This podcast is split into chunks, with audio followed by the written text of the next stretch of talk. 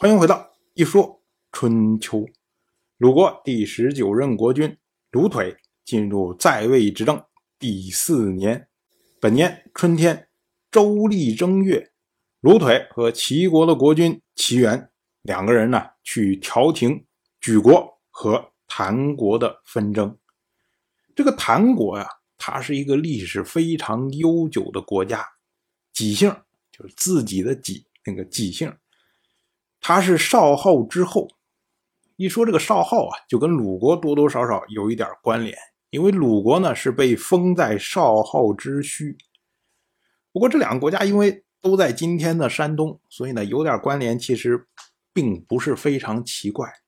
这个谭国到了战国时代仍然呢有它的记录，所以我们说啊，它是一个国土面积不大。但是呢，生存能力极强的这种小强级别的国家，到了今天呢，我们山东还有所谓郯城县，可见呢，这个郯国对于地方上的影响还是有的。那么，郯国它和莒国两个国家相邻，所以呢，这个纠纷就有。而鲁国、齐国跟这两个国家呢，哎，又都在今天的山东。那么自然呢，有时候会有纠纷，有了纠纷呢，就会有人出来来做和事佬。一般情况下呢，大家多多少少都给一些面子。可是呢，这一次卢腿和齐元两个人来调停，举国坚决不同意，我不接受你的调停，我不愿意和解。这下把卢腿给给惹恼了，于是呢，卢腿就发兵讨伐举国，结果。攻占了象，象这个地方，我们以前也讲过，它最早的时候呢是一个独立的国家，可是呢，到了鲁国第十四任国君鲁允的时代，不知道怎么回事哎，就被鲁允给吃下去了。可是这个象这个地方啊，它离莒国比较近，离鲁国比较远，所以呢，这一段时间走下来之后，这个象。不知道什么时候又被莒国给抢走了，而象呢，因为他正好在莒国和谭国之间，所以鲁国趁这个机会，我把象给夺下来，然后呢，把它作为隔离带，然后分割这么两个国家。你们不是不愿意和解吗？我站在中间，我看你们怎么打。哎，是这么个意思。但是呢，这是不合理数的。我们要说啊，你鲁国。在这件事情上，你是一个调停者。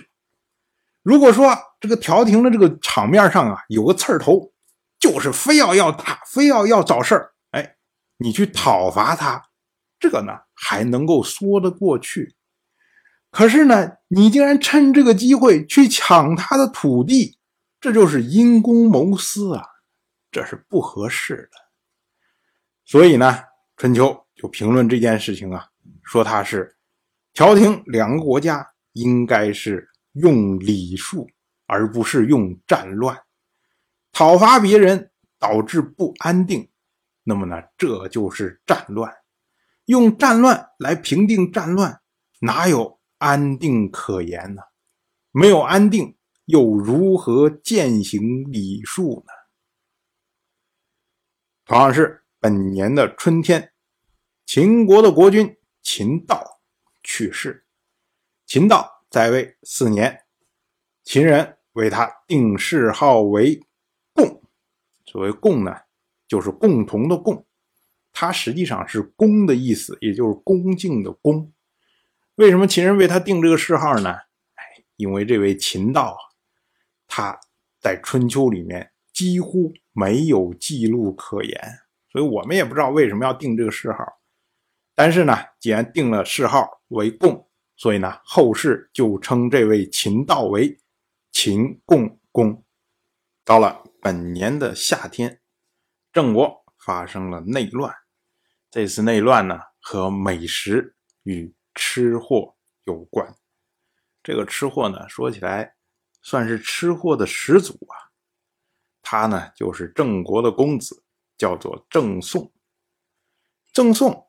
他和郑国的另外一位公子郑归生两个人，当时要去求见郑国新任的国君郑仪。我们之前讲过，去年的时候，郑国先君郑兰去世，然后转过来年呢，就由他的儿子郑仪，也就是他的太子，继任了郑国国君的位置。结果这个郑宋啊，他和郑归生两个人在外面等着召见的时候，郑宋突然这个食指啊抖动，然后郑宋就把食指给郑归生来看，非常得意的说啊。他说：“平常啊，我的食指这么着动的时候啊，就一定会尝到美味。结果两个人进去之后，正好看到郑国的宰夫在屠宰猿。这个猿呢，它是龟鳖科的一种，也被称为沙鳖，或者叫大鳖，或者叫角鱼，或者叫团鱼，哎，类似这样的名字。它呢。”主要生活在中国长江流域以及更南方的地区。那么，相对于在中原地带的郑国来说，这是属于稀罕的玩意儿。那郑国怎么得到这个猿呢？哎，这是楚人进献的。我们要说啊，这几年呢，郑国在楚国和晋国之间摇摆，最终呢选择了晋国。那么如今。郑国他的国君更替，那楚国呢，自然要表示善意，看看我能不能通过这些小恩小惠来影响郑国的政策，所以呢，才进献了这个元。再说这位郑宋和郑归生两个人一进来一看，哎呦，正在杀猿，所以两个人呢就相视而笑。当然了，我就这么一说，您。就那么一听，感谢您的耐心陪伴。如果您对《一说春秋》这个节目感兴趣的话，请在微信中搜索公众号“一说春秋”，关注我。您不仅能得到《一说春秋》文字版的推送，还可以直接和我互动交流。我在那里等待您的真知灼见。